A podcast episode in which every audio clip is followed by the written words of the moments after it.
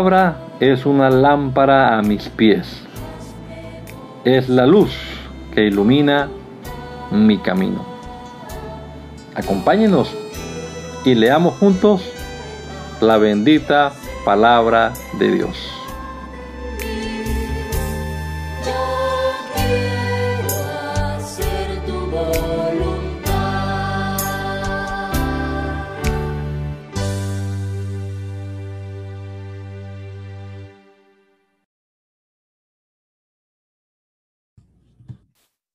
Gracias te damos, Señor Jesús, por este día que nos regalas, esta semana que estamos empezando aquí,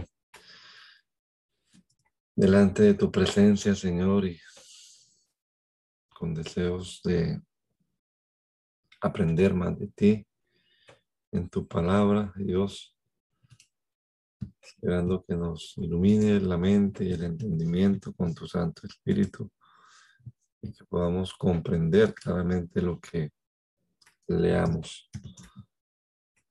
Dirígenos, Señor, en este rato de enseñanza, de lectura. Te rogamos, Dios, en el nombre poderoso de Jesús. Amén. Amén. Estamos leyendo el capítulo número 8 del libro del profe, de Nehemías en el capítulo número 2. Nehemías 8. El primer día del mes de Tanín, todo el pueblo se reunió en la plaza frente a la entrada llamada del agua. Allí estaban los hombres, las mujeres y todos los niños mayores de 12 años.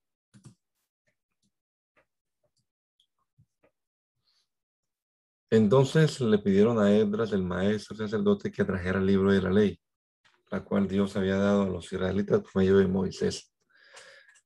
Así que Edras fue y trajo el libro y lo leyó desde muy temprano hasta el mediodía. Todos los que estaban allí escucharon con mucha atención.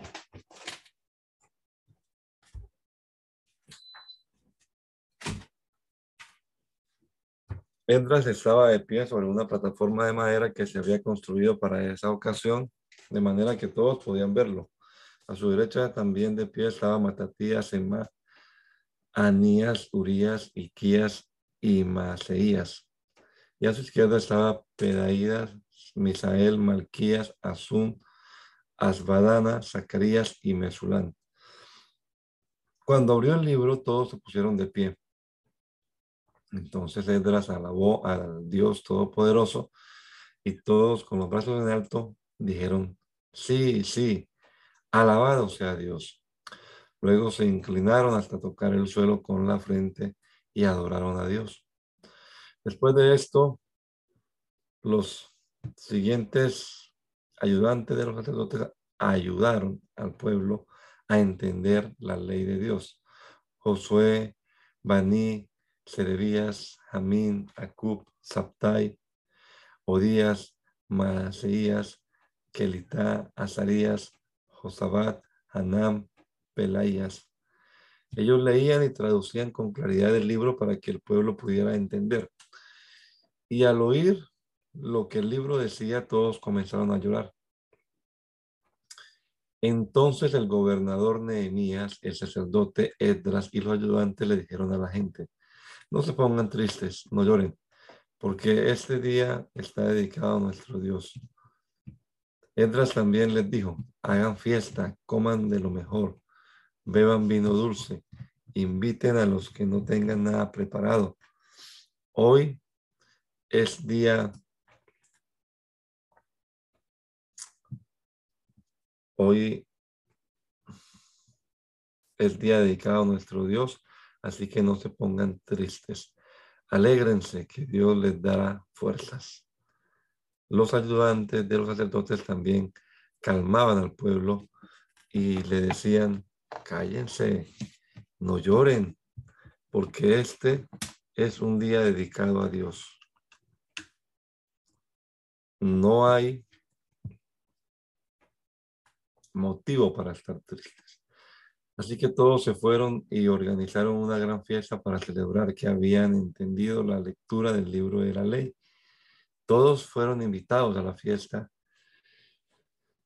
y comieron y bebieron con alegría. Al segundo día, los jefes de todos los grupos familiares, los sacerdotes y sus ayudantes se reunieron con Edras para estudiar el libro de la ley.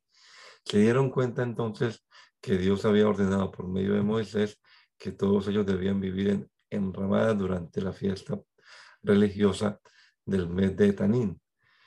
También se dieron cuenta de que debían dar a conocer en Jerusalén y en todos los pueblos vecinos la siguiente orden. Vayan a los cerros a buscar ramas de olivo, de rayán, de palmeras, de cualquier otro árbol lleno de hojas, para que hagan las enramadas que ordena la ley. Así que la gente salió a buscar ramas y cada uno construyó con ellas su propia enramada. Unos la hicieron en el piso alto de la casa, otros la hicieron en el patio y aún otros la hicieron en la plaza del templo de Dios frente a la entrada del agua, frente a la entrada de Efraín. Todos los que habían vuelto de Babilonia hicieron enramadas y se colocaron debajo de ellas. Estaban muy alegres, pues después de la época de Josué, hijo de Nun, hasta aquel día los israelitas no habían celebrado esta fiesta. La fiesta duró siete días y en cada uno de ellos Edras leyó el libro de la ley de Dios. Al octavo día celebraron un culto para adorar a Dios siguiendo las instrucciones del libro de la ley. El día 24 del mes de Etanim, los israelitas se reunieron para ayunar. Para demostrar que estaban arrepentidos, se pusieron ropas ásperas y se echaron tierra sobre la cabeza. Después de apartarse de todos los extranjeros, se pusieron de pie, confesaron sus pecados y reconocieron la maldad de sus antepasados. Durante tres horas permanecieron en ese mismo lugar, mientras se les leía el libro de la ley de Dios.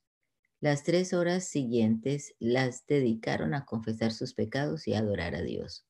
Josué, mm, Binui, Cadmiel, Sebanías, Binui, Serebías, Baní, Kenaní, Asabnías, Odías y Petaías, que eran ayudantes de Nehemías y estaban en la plataforma oraron a Dios en alta, en voz alta.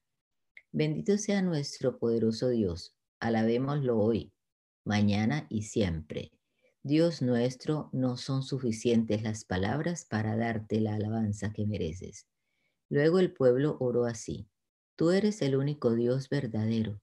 Tú hiciste el cielo y las estrellas y lo que está más allá del cielo. Hiciste la tierra, los mares y todo lo que hay en ellos Tú das vida a todo lo que existe y las estrellas del cielo te adoran. Dios nuestro, tú elegiste a Abraham, lo sacaste de Ur, ciudad de los caldeos. Le cambiaste el nombre y lo llamaste Abraham. Podías confiar en él y por eso le prometiste hacer de sus descendientes los dueños de un gran territorio. Ese territorio lo ocupaban los cananeos y los hititas, los amorreos y los fereceos, los jebuseos y los jerjeseos, y tú cumpliste la promesa. En ti se puede confiar. Nuestros antepasados sufrieron mucho en Egipto, pero tú te fijaste en ellos y escuchaste sus quejas a orillas del mar de los juncos. Enviaste terribles castigos al rey de Egipto, a sus ayudantes y a todo su pueblo, porque trataron con crueldad a nuestros antepasados. Así te ganaste la fama que hasta ahora tienes. Ante nuestros antepasados dividiste el mar en dos, para que cruzáramos por tierra seca, pero a los egipcios los, los hundiste en el agua, los hiciste caer como piedras hasta el fondo del mar. De día guiaste a tu pueblo con una columna de nube, de noche lo dirigiste con una columna de fuego. Tú les mostraste el camino que deben seguir. Después bajaste al monte Sinaí y hablaste desde el cielo a nuestros antepasados. Allí les diste tus mandamientos por medio de Moisés, tu servidor, y les ordenaste descansar en el día sábado para que te adoraran. Les enviaste pan del cielo para calmar su hambre y sacaste agua de la ropa, de la roca para calmar su sed. También les ordenaste conquistar la tierra y les que les habías prometido. Pero nuestros antepasados fueron orgullosos y tercos, no te obedecieron. Se olvidaron de los milagros que tú hiciste en su favor. Fueron desobedientes y nombraron a un jefe para que los llevara a Egipto de vuelta a la esclavitud. Luego hicieron una torre de metal y dijeron que ese era su Dios, el Dios que los sacó de Egipto. Pero tú no los abandonaste, pues eres tierno y compasivo y siempre estás dispuesto a perdonar. No te enojas con facilidad y, es tanto tu amor que en ti se puede confiar. No dejaste de guiarlos ni de día ni de noche, no los abandonaste en el desierto, pero los, pues los amabas mucho. Fuiste bueno con ellos y con tu espíritu de bondad les les enseñaste a vivir. No dejaste de enviarles el maná para comer ni el agua para calmar su sed. Cuarenta años los alimentaste y nada les faltó en el desierto. Tampoco se les gastó la ropa ni se les hincharon los pies. También les diste reinos y territorios. Conquistaron Esbón y Basán, que eran gobernados por los reyes Og y Sión. Les diste tantos hijos como estrellas hay en el cielo. Los trajiste a la tierra prometida para que la conquistaran, y ellos entraron y la tomaron. Tú derrotaste a los pueblos y a los reyes de Canaán. Los pusiste bajo nuestro poder para que hiciéramos con ellos lo que nos pareciera. Israel conquistó tierras fértiles y poderosas ciudades, tomó casas llenas de riquezas, pozos de agua y viñedos, olivares y árboles frutales. Nuestros antepasados comieron hasta hartarse, engordaron y disfrutaron de tu gran bondad. Pero luego ellos se pusieron en tu contra, te insultaron gravemente, desobedecieron tu ley y mataron a tus profetas. Y los profetas solo les decían que debían arrepentirse y obedecer tu ley. Por eso los entregaste en poder de sus enemigos para hacerlos sufrir. Nuestros antepasados no aguantaron que los hicieran sufrir tanto y te pidieron ayuda. Tan, tan grande es tu amor por ellos que desde el cielo los escuchaste y les enviaste libertadores. Pero en cuanto tenían paz, volvían a, desobedecerte. Entonces, una vez más, caían en poder de sus enemigos. Pero volvían a pedirte ayuda y tú desde el cielo los escuchabas Tan grande era tu amor por ellos que una y otra vez los liberabas. Les ordenabas obedecer tu ley, la cual da vida a los que la obedecen, pero ellos fueron rebeldes y orgullosos y no la obedecieron. Durante muchos años les tuviste paciencia, tu espíritu y tus profetas les advirtieron del castigo, pero ellos no quisieron escuchar, así que los dejaste caer en manos de sus enemigos. Sin embargo, los amabas tanto que no los destruiste ni los abandonaste. Eres un Dios tierno y compasivo. Dios nuestro, qué poderoso eres. Todos tiemblan ante ti. Eres un Dios fiel que siempre cumple sus promesas y nunca deja de amarnos. Mira cuánto han sufrido nuestros reyes y jefes nuestros sacerdotes y profetas y también nuestros antepasados. Desde el momento en que caímos bajo el poder de los reyes de Asiria hasta el día de hoy, tu pueblo no ha dejado de sufrir. Pero el castigo ha sido justo, pues tú fuiste fiel y nosotros pecamos contra ti. Nuestros reyes y jefes, nuestros sacerdotes y antepasados no obedecieron tu ley ni hicieron caso de tus advertencias. Tenían un reino y riquezas y el territorio fértil que le diste, pero ni aún así te adoraron ni dejaron su maldad. Dios mío, mira cómo estamos. Ahora somos esclavos en el país que le diste a nuestros antepasados para que lo disfrutaran. Los reyes que ahora nos dominan son el castigo por nuestros pecados y son ellos quienes disfrutan de lo mejor de nuestra tierra. Son nuestros dueños y hacen lo que quieren con todo nuestro ganado. Todo esto, todo esto nos tiene muy triste. Los israelitas, bueno, por, se comprometen. Por todo esto que nos ha pasado, nosotros los israelitas nos comprometemos firmemente a obedecer a nuestro Dios. Este compromiso lo ponemos por escrito, sellado y firmado por nuestros jefes, los sacerdotes y sus ayudantes. Yo mismo, Nehemías, firmé el documento de compromiso, pues era el gobernador y también lo firmó Sedequías. La siguiente es la lista de todos los que firmaron el documento. De los sacerdotes firmaron Seraías, Azarías, Jeremías, Pasur, Amarías, Malquías, Atus, Sebanías, Maluk, Arim, Meremop, Abdías, Daniel, Ginetón, Baruch, Mesulán, Abdías, Mijamín, Masías, Bilgai, Semaías.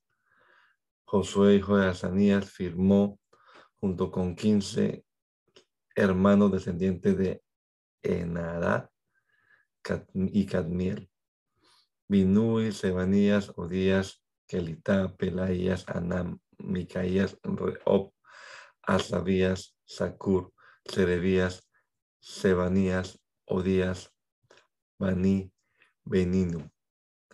De los jefes del pueblo firmaron Paros, Pat, Moab, Elan, Satú, Van, Bani, Vinui, Asgad, Bebai, Adonías, Bigbai, Adin, Ater, Ezequías, Asur, Odías, Asum, Besai, Arif, Anatot, Nebai, Macpías, Mesulán, Esir, Mesesabel, Sadok, Hadua, Hadua, Pelatías, Anán, Ananías, Oseas, Ananías.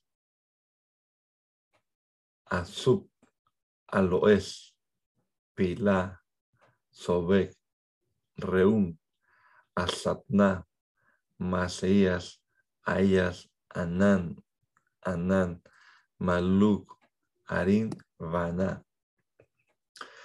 Todos los demás ciudadanos, incluidos los sacerdotes, los ayudantes, los vigilantes de las entradas, los cantores, los servidores del templo, prometieron obedecer todos los mandamientos de Dios.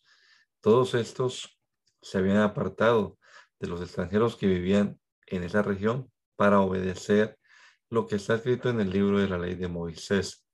Lo mismo hicieron sus parientes y jefes, junto con sus esposas y sus hijos mayores de 12 años. Todos nosotros nos comprometimos a cumplir con lo siguiente. Ninguno de nuestros hijos o hijas se casará con gente de otro país si un extranjero viene a vendernos trigo u otros productos un día sábado o en cualquier otro día festivo, no le compraremos nada. Cada siete años dejaremos de trabajar la tierra y perdonaremos lo que se nos deba. Cada año daremos una contribución de cuatro gramos de plata para los gastos del templo de nuestro Dios. Se enviará, se, eso servirá para comprar el pan dedicado a Dios, el cereal y los animales para la ofrenda diaria, las ofrendas de los, de los sábados y de la luna nueva y de todas las, las otras fiestas religiosas. También servirá para comprar las ofrendas por el perdón de nuestros pecados y las ofrendas en general. Cada año los sacerdotes y sus ayudantes junto con todo el pueblo echarán suertes para saber a qué grupo familiar le toca traer la leña que debe ser ofrecida y quemada sobre el altar de nuestro Dios, según lo que está escrito en el libro de la ley. Cada año traeremos al templo de Dios las primeras cosechas de lo que produzcan nuestras tierras y los primeros frutos de nuestros árboles. Presentaremos nuestros primeros hijos ante los sacerdotes del templo para dedicarlos a Dios. Además, llevaremos el primer ternero de cada vaca y el primer cordero de cada oveja. Llevaremos a los sacerdotes de la, la masa hecha con el primer trigo de nuestras cosechas los primeros frutos de nuestros árboles, el primer vino y el primer aceite. Ellos lo guardarán en los almacenes del templo de nuestro Dios. Entregaremos a los ayudantes de los, sacerdotes la décima parte de lo que produzcan nuestras tierras, porque a ellos les toca recoger esas contribuciones en nuestras poblaciones. Un sacerdote descendiente de Aarón acompañará a los ayudantes cuando vayan a recoger los diezmos y luego ellos llevarán una décima parte de esa contribución a los almacenes del templo de nuestro Dios. Todos nosotros llevaremos las contribuciones de trigo, vino y aceite a los almacenes donde se guardan los utensilios del templo y de los sacerdotes, ayudantes, vigilantes de las entradas y cantores. Nunca descuidaremos el templo de nuestro Dios. Los jefes del país se quedaron a vivir en Jerusalén, que es la ciudad de Dios, y el resto del pueblo hizo un sorteo para elegir quiénes irían a vivir allá también. De cada diez familias, una debería ir y las otras nueve se quedarían en las demás poblaciones. Algunos se ofrecieron voluntariamente para ir y el pueblo le pidió a Dios que los ayudara en todo. Los sacerdotes, los ayudantes de los sacerdotes, los servidores del templo de Dios, los descendientes de los sirvientes de Salomón y todos los demás israelitas se quedaron a vivir en sus respectivas propiedades en la provincia de Judá. Esta es la lista de los líderes del pueblo que vivieron en Jerusalén. De la tribu de Judá se quedaron a vivir Ataías y su familia. Estos fueron sus antepasados. Osías, Zacarías, Amarías, Efatías, Malalel y Fares. De los descendientes de Fares se quedaron a vivir en Jerusalén 478 hombres valientes para la guerra. También se quedó a vivir en Jerusalén Maaseías. Estos fueron sus antepasados, Baruch, Colosé, Asaías, Adías, Joiarib, Zacarías y Siloni. De la tribu de Benjamín se quedó a vivir Salú. Estos son sus antepasados. Mesulam, Joed, Pedaías, Colaías, Maaseías, Itiel, Isaías. También se quedaron Gabai y Salai, que eran familia de Salú. En total, de la tribu de Benjamín se quedaron en Jerusalén 928 personas. El jefe de ellos era Joel, hijo de Sicri, y el segundo jefe de la ciudad era Judá, hijo de Senua.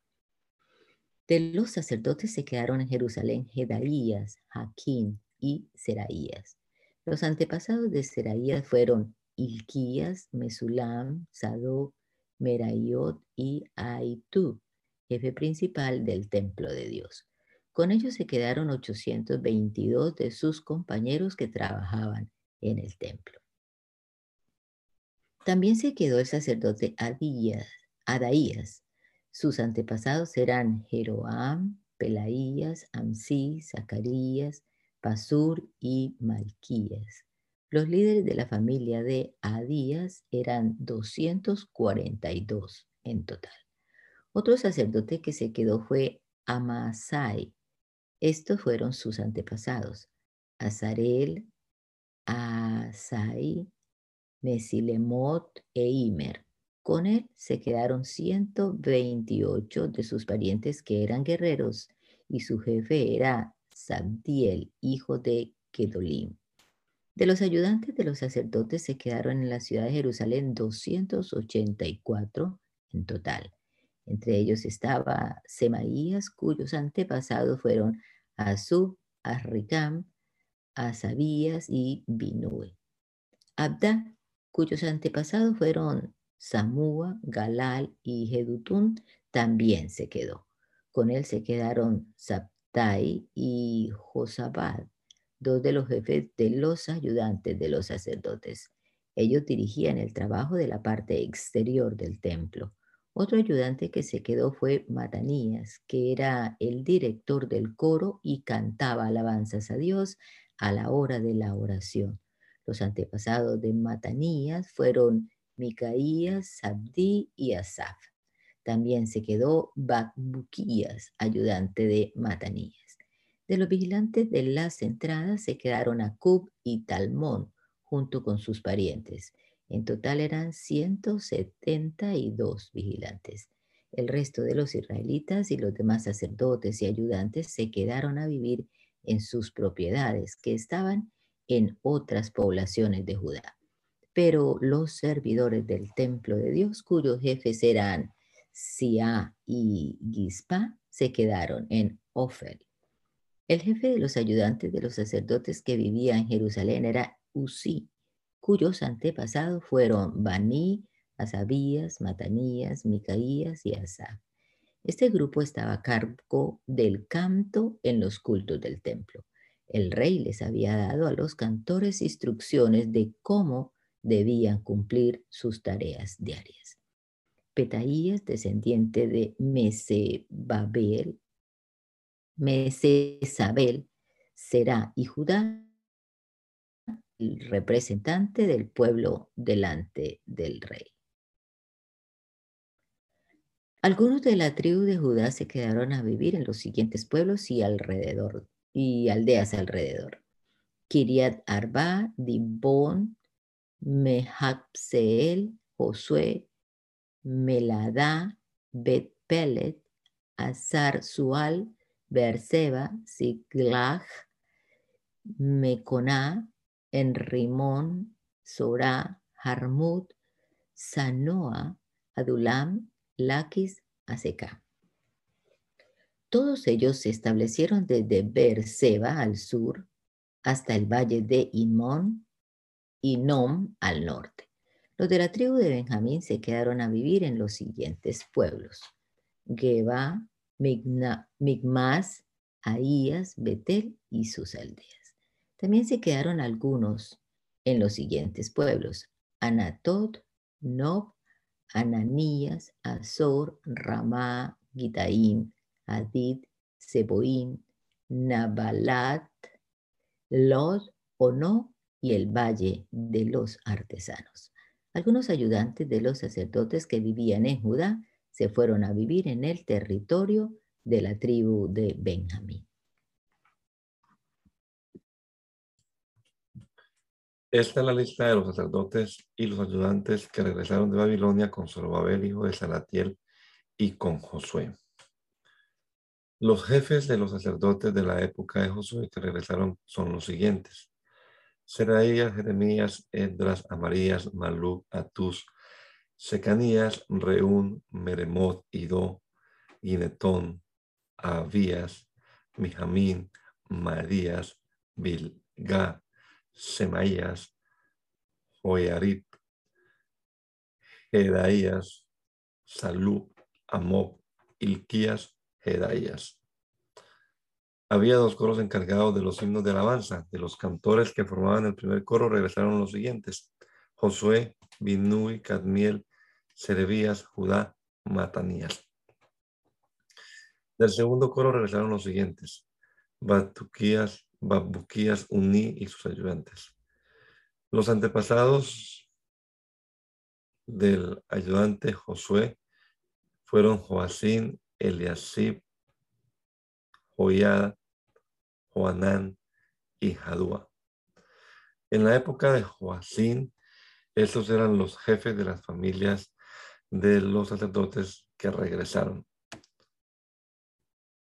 Meraías de la familia de Seraías, Ananías, la familia de Jeremías, Mesulán de la familia de Edras, Joanán de la familia de Amarías, Jonatán de la familia de Melicú, José de la familia de Sebanías, Abna de la familia de Arín, el Kai de la familia Merayot, Zacarías de la familia de Ido, Mesulán de la familia de Ginetón, Sicri de la familia de Abías, Piltai de la familia de Moadías, Samúa de la familia de Bilga, Jonatán de la familia de Semaías, Matenai de la familia de Joyarib, Uzi de la familia de Jedaías, Calai de la familia de Salai, Eber de la familia de Amob, Asabías de la familia de Elquías, Natanael de la familia de Jedaías. En la época de Eliasib, Jodiada, Jodiada, Joanán y Jadúa había una lista de los jefes de la familia de los sacerdotes y sus ayudantes. La información de esta lista llegaba hasta el año en que Darío comenzó a reinar en Persia. En la lista oficial estaban anotados los jefes de la familia de la familia de los ayudantes de los sacerdotes hasta la época de Joanán, nieto de Eliasib. Los ayudantes de los sacerdotes estaban divididos en dos coros que eran dirigidos por Asabías, Serebías, Josué, Binui y Catmiel y sus asistentes. Durante el culto, el coro principal cantaba una estrofa de un himno y el otro coro respondía con otra estrofa. Así alababan y daban gracias a Dios según lo había mandado el rey David. Los vigilantes de las entradas que también cuidaban las bodegas de al lado eran Matanías, Badbuquías, Abdías, Mesulán, Talmón y Acub. Estos vivieron en la e, misma época de Joacín, hijo de Josué. Era el tiempo cuando Nehemías gobernaba y el sacerdote Edras era maestro. Las familias de los cantores que se habían instalado alrededor de Jerusalén eran descendientes de Leví. También se instalaron, se instalaron en las aldeas de Metofá, en el pueblito de Gilgal, Gilgal, en los campos de Geba, Geba y Asmavet, para dedicar a Dios el muro de Jerusalén. Los fueron a llamar para que participaran en la celebración. Ellos no solo cantaban, sino que también tocaban instrumentos musicales como platillos, arpas y liras. Por eso los invitaron para que cantaran a Dios alegres himnos de gratitud. Los sacerdotes y sus ayudantes realizaron la ceremonia de purificación para que ellos mismos pudieran adorar a Dios junto con todo el pueblo. También purificaron las entradas de la ciudad y el muro de protección para que Dios los aceptara con agrado. Yo, Nehemías, les pedí a los líderes de Judá que se subieran al muro y que formaran dos grandes grupos para que marcharan por el muro dando gracias a Dios. También organicé dos coros. Un coro marchó primero hacia la derecha como si fueran hacia la entrada del basurero. Detrás de ellos iban Osaías con el primer grupo de líderes, en el cual estaban Azarías, Edras, Mesulán, Judá, Benjamín, Semaías, Jeremías. Los sacerdotes de, que los acompañaban eran todos miembros de una misma familia. Semaías, Azarel, Milalai y mm, Hilalai, Maai, Natanael, Judá, Ananí, Zacarías. Todos ellos tocaban trompetas y otros instrumentos musicales inventados por David. Los antepasados de Zacarías fueron Jonatán, Semaías, Matanías, Micaías, Sacur, Azar. Delante de todos ellos iba el maestro Edras, y cuando regresaron a la entrada de la fuente, siguieron por el muro, subieron por las escaleras de la ciudad de Jerusalén, pasaron por el palacio de David y llegaron hasta la entrada del agua que está al este. El otro coro marchó hacia la izquierda dando gracias a Dios y yo iba detrás de ellos con otro grupo de líderes. Marchamos por el muro desde la torre de los hornos hasta donde el muro se hace más ancho, pasando por la entrada de Efraín la entrada de Gesaná, la de los pescados, la torre de Ananel y la torre de los cien, hasta la entrada de las ovejas. Nos detuvimos en la entrada de la guardia. Luego los dos coros que daban gracias a Dios ocuparon sus puestos en el templo de Dios. Los líderes que me acompañaban y yo nos colocamos junto a varios sacerdotes que tocaban las trompetas. Entre ellos estaban Eliakim, Masesías, Maseías, Miniamim, Micaías, Elioenai, Zacarías, Ananías, Maseías, Semaías, Eleazar, Uzi, Joanán, Malquías, Elán, Eser. Israías dirigía a los cantores. Aquel día se ofrecieron muchos sacrificios y todos nosotros, hombres y mujeres y niños, estuvimos muy contentos, pues Dios nos había llenado de alegría. El gozo que había en Jerusalén se oía desde muy lejos. En aquel tiempo nombramos a los encargados de las bodegas en donde se guardaban las provisiones para el templo de Dios, es decir, las ofrendas, los primeros frutos y los diezmos eran las porciones que llegaban de los campos de la ciudad y que según la ley le correspondían a los sacerdotes y sus ayudantes. Los de Judá estaban satisfechos con la tarea que hacían los sacerdotes y sus ayudantes. Ellos junto con los cantores y los vigilantes de las entradas celebraban el culto a Dios y la ceremonia de la purificación siguiendo las instrucciones que había dado David y su hijo Salomón. Antiguamente, en los tiempos de David y Asaf, había un director de coro, entonces se cantaban himnos para alabar y dar gracias a Dios. En los tiempos de Zorobabel y de Nehemías, todos los israelitas daban ofrendas para los cantores y los vigilantes de las entradas. También daban ofrendas para los ayudantes de los sacerdotes y estos apartaban los que le apartaban lo que le correspondía a los sacerdotes descendientes de Aarón.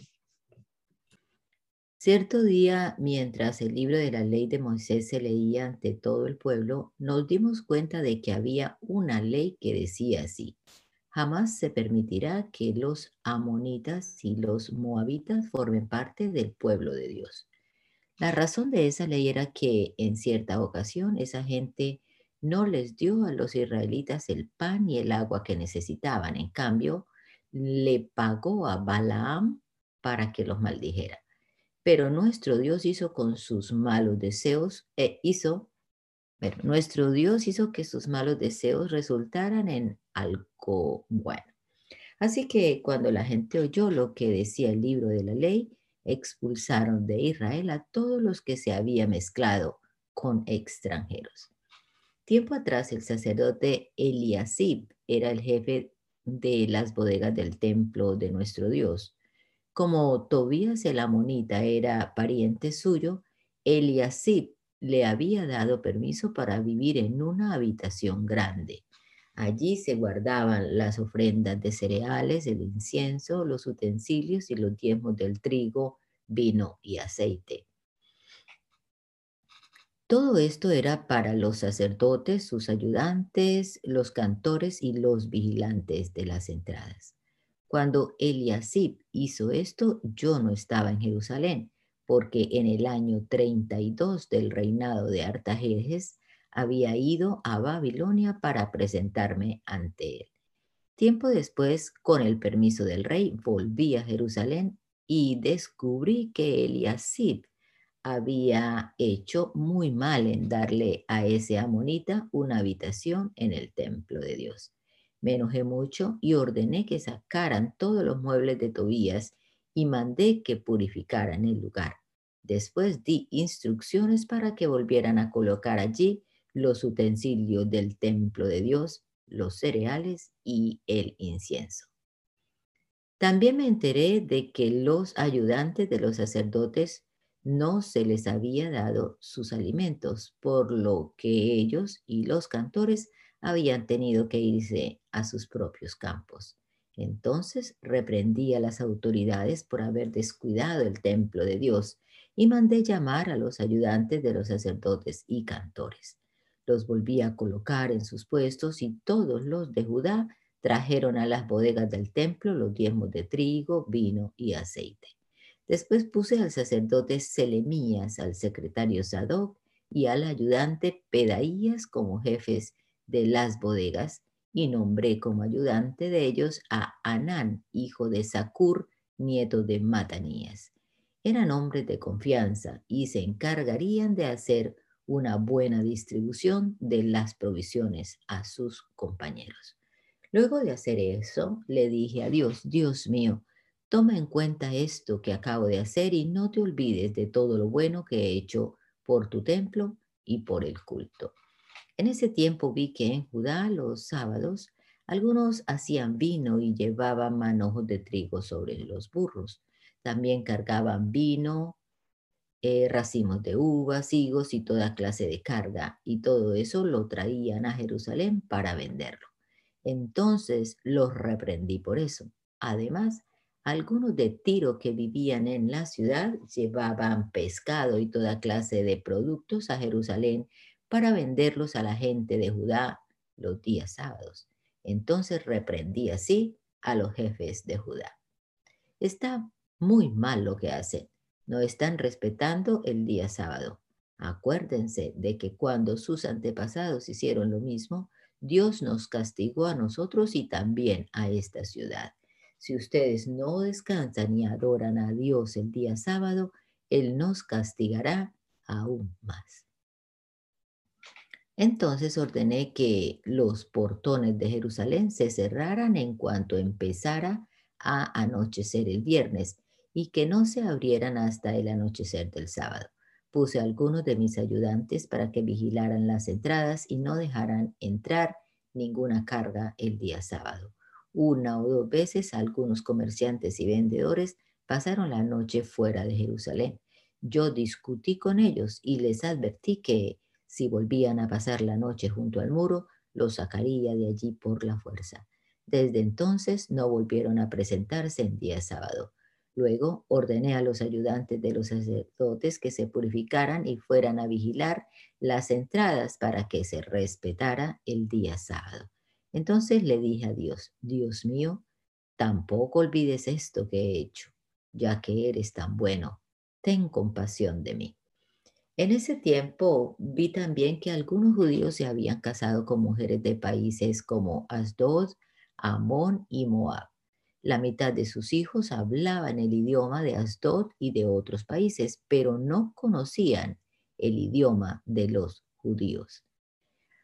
Discutí con esos hombres y los maldije. A algunos les di de golpes, les arranqué el cabello y los obligué a prometer en nombre de Dios que ni ellos ni sus hijos o hijas se casarían con extranjeros. Además, les, les recordé ustedes han cometido el mismo pecado que cometió Salomón. Entre muchas naciones no hubo un rey como él. Dios lo amó y lo puso como rey sobre Israel, pero fueron sus esposas extranjeras las que lo hicieron pecar. Por eso nosotros no vamos a permitir que se cometa este grave pecado contra nuestro Dios. No traicionaremos a Dios casándonos con mujeres extranjeras.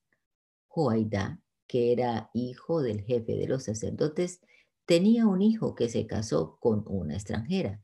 Ella era hija de Zambalat, el de Orón.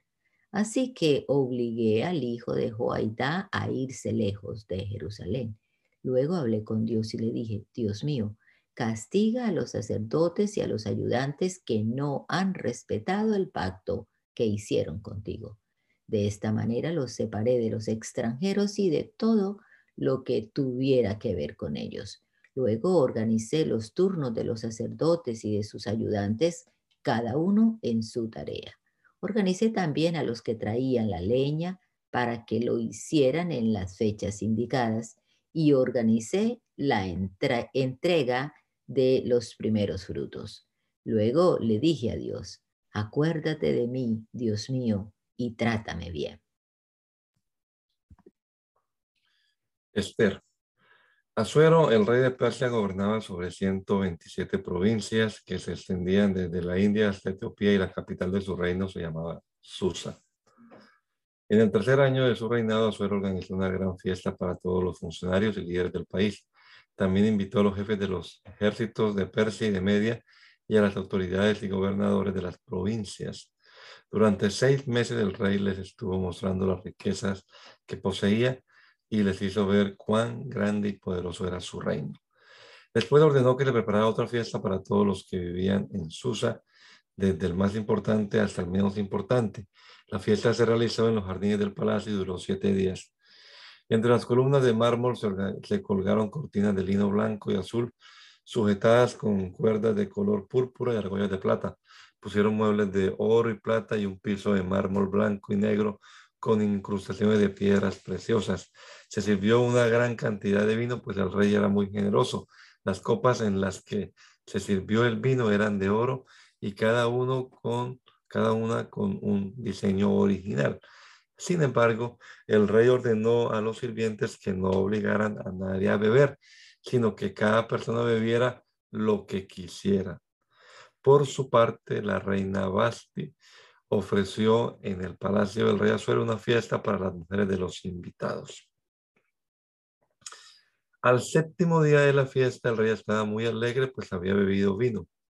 Entonces llamó a siete hombres de su confianza, Meulán, Meumán, Vistá, Arboná, Victá, Abactá, Setar y Carcas y les ordenó que fueran a buscar a la reina Basti. Les dijo que ella debía venir luciendo la corona de reina para que la gente y los príncipes pudieran ver su belleza, pues era muy hermosa. Pero ella no quiso obedecer la orden del rey. Al saber esto, el rey se puso furioso y les preguntó a los especialistas de la ley qué debía hacer. Era su costumbre pedir consejo a los que conocían bien la ley y los que más lo ayudaban en esto eran Carcená, Setar, Admata, Tarsis, Meres, Marme, Marcená y Memucán.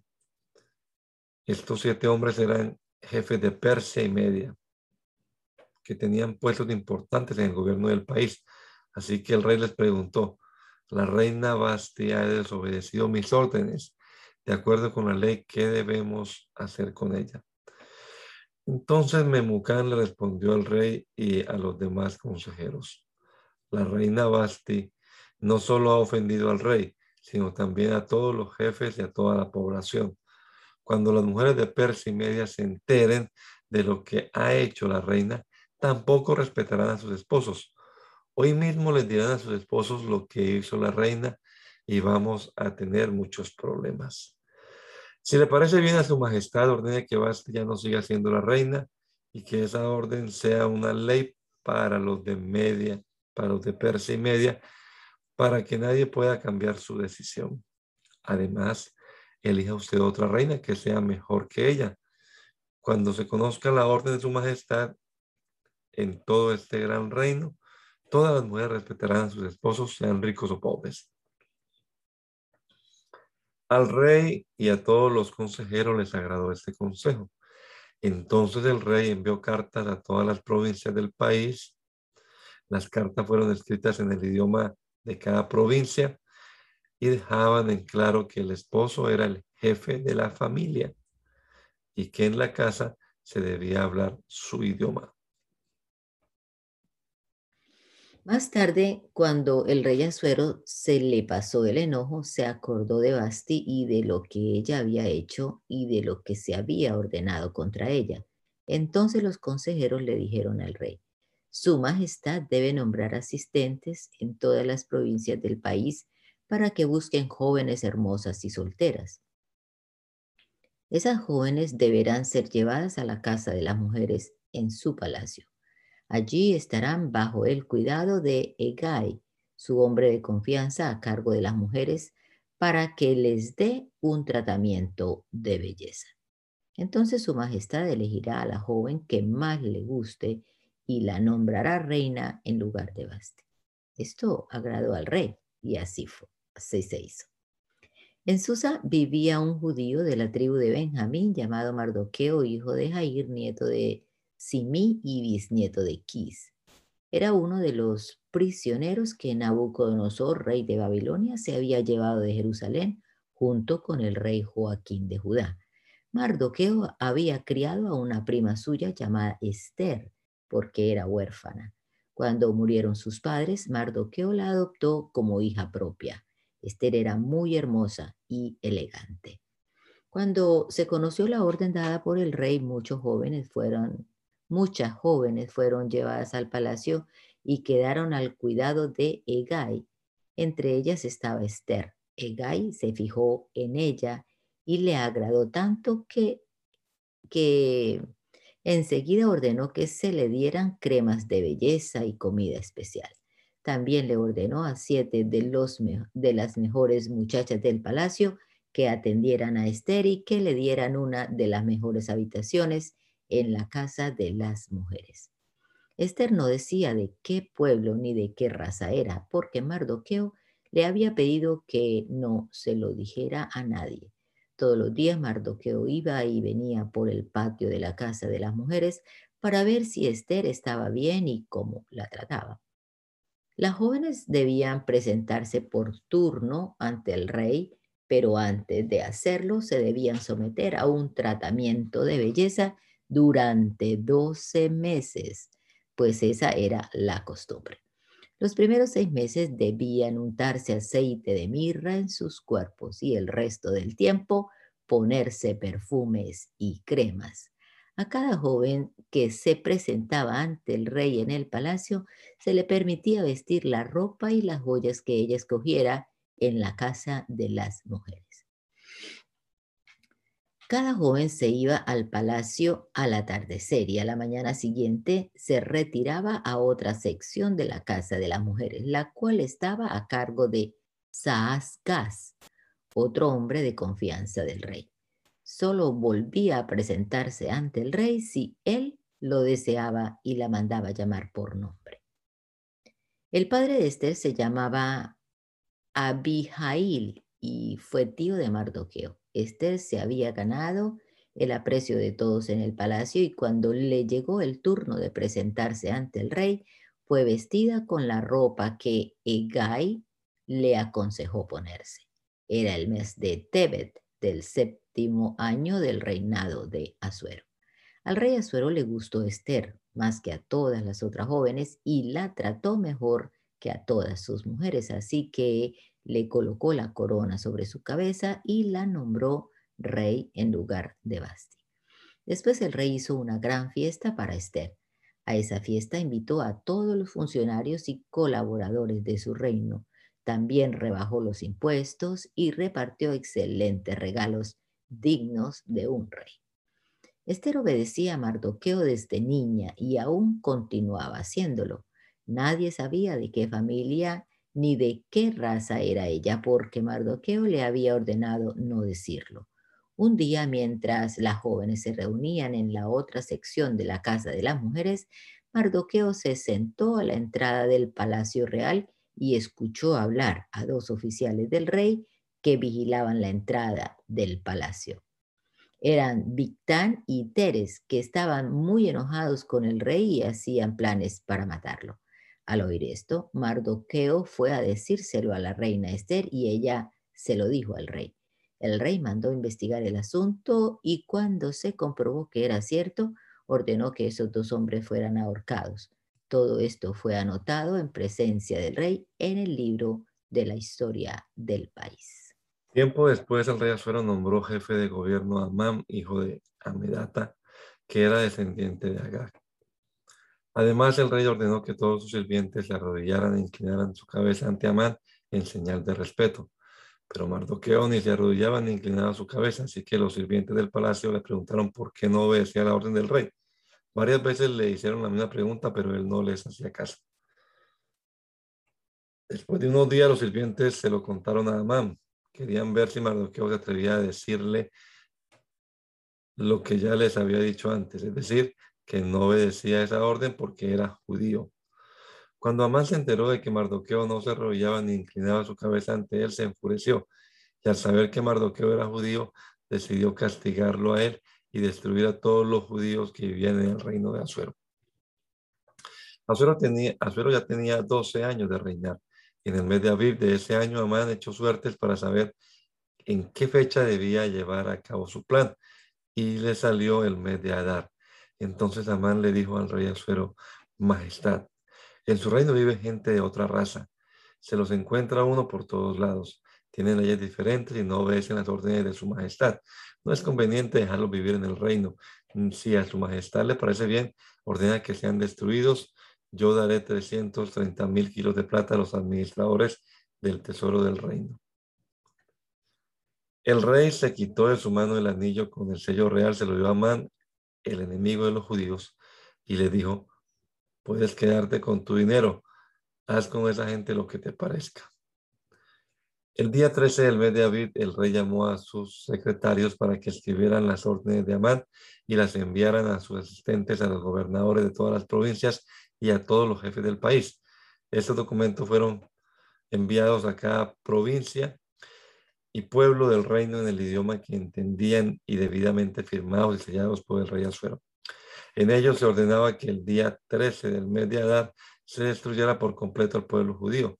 Ese día se mataría a todos los judíos, tanto jóvenes como ancianos, mujeres y niños. Y además se les quitaría sus pertenencias. En cada provincia se publicó una copia del documento para que toda la gente pudiera prepararse, preparar para ese día. Ese documento también fue publicado en Susa. Los mensajeros salieron rápidamente con el documento y la noticia llegó. Dejó confundidos a todos en la ciudad. El rey, por su parte, se sentó a beber con Amán.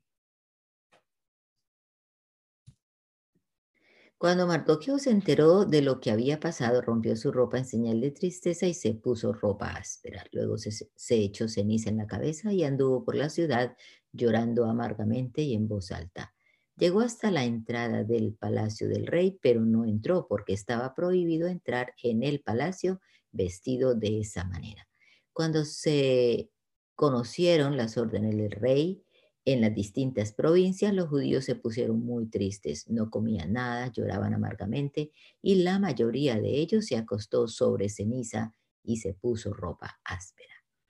Cuando las sirvientas y los guardias personales de la reina Esther le contaron lo que pasaba, también ella se puso triste. Entonces le envió ropa a Mardoqueo para que se quitara la ropa áspera, pero él no quiso. Luego Esther llamó a Atac, uno de los guardias que el rey había puesto a su servicio, y le ordenó que fuera a preguntarle a Mardoqueo qué le pasaba. Atac fue hasta la plaza de la ciudad que estaba frente a la entrada del palacio y allí le preguntó a Mardoqueo qué le pasaba. Mardoqueo le dijo que Amán había prometido entregar mucho dinero a la tesorería del rey a cambio de la destrucción de los judíos. Además, le dio una copia del documento publicado en Susa en el cual se ordenaba la destrucción de los judíos y le pidió que se lo mostrara a Esther y le explicara todo. Mardoqueo también le pidió que le dijera a Esther que fuera a ver al rey y le suplicara no destruir a su pueblo. Atac fue y le dijo a Esther todo lo que Mardoqueo le había dicho. Ella a su vez le dio este mensaje para Mardoqueo. Hace ya 30 días que el rey no me llama. Todos los sirvientes del rey y los habitantes de este país saben que nadie puede presentarse ante el rey sin ser llamado. Sin ser llamado, pues ese eh, pues eso se castiga con la muerte. Esa persona es perdonada solo si el rey la señala con su cetro de oro. Cuando Mardoqueo recibió el mensaje de Esther, le mandó esta respuesta. No te vas a salvar, solo porque estás en el palacio. Si no te atreves a hablar en momentos como este, la liberación de los judíos vendrá de otra parte, pero tú y toda tu familia morirán. Yo creo que has llegado a ser reina para ayudar a tu pueblo en este momento. Entonces Esther le mandó esta respuesta a Mardoqueo. Reúne a todos los judíos que se encuentran en Susa y ayunen por mí. No coman ni beban durante tres días también mis sirvientas y yo ayunaremos. Después de eso, me presentaré ante el rey, aunque la ley no lo permita, y si tengo que morir, moriré.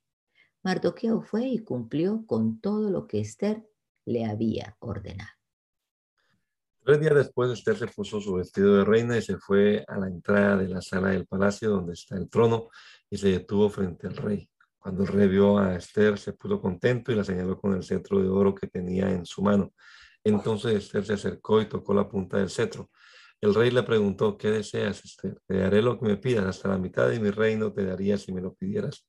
Ella respondió, Su Majestad, he preparado un banquete en su honor. Si le parece bien, quisiera que usted y Amán asistieran. El rey dijo a sus sirvientes, vayan a buscar a Amán enseguida para que vayamos al banquete de Esther. Así que el rey y Amán fueron al banquete.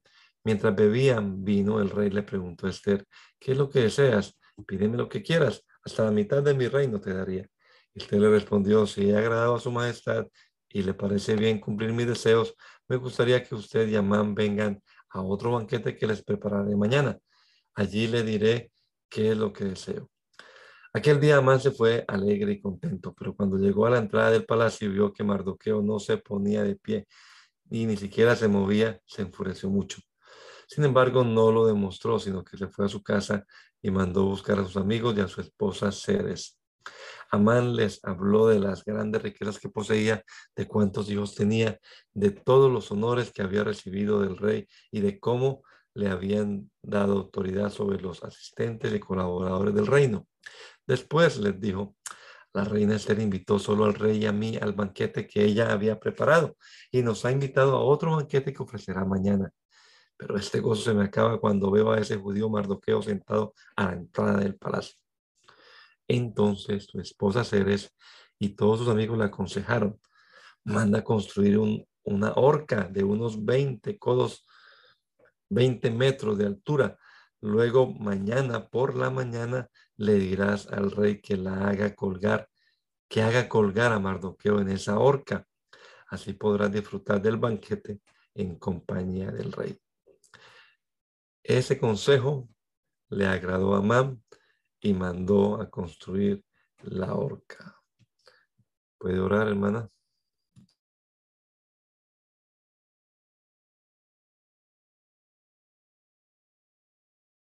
Ok, ok. Soberano y eterno Dios, te damos gracias por tu amor, tu misericordia y las bendiciones tan generosamente que derramas sobre nuestras vidas. Gracias te damos, Señor, por tu palabra que nos inspira para adorarte mejor, para servirte mejor, para poner nuestra vida a tu servicio, Señor. En este día eh, te dedicamos este tiempo, Dios, y que nuestras vidas sean ese reflejo de tu gracia sobre nosotros y que podamos, Señor, dar testimonio de tu poder. Gracias, Señor, porque nos regalas la vida, este don tan precioso y esta salvación tan grande. En tu nombre, Señor. Amén. Gloria a Dios.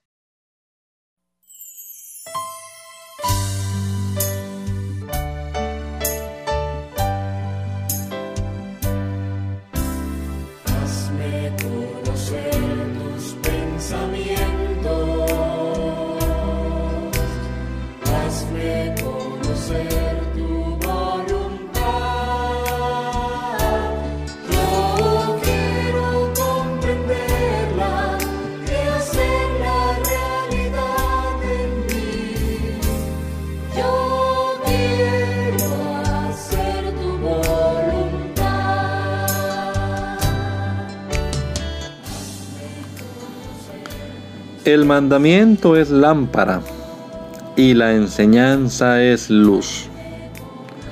Y las reprensiones son el camino de la vida. Espero que esta lectura de la palabra de Dios haya sido de edificación para su vida y la de su familia. Gracia y paz.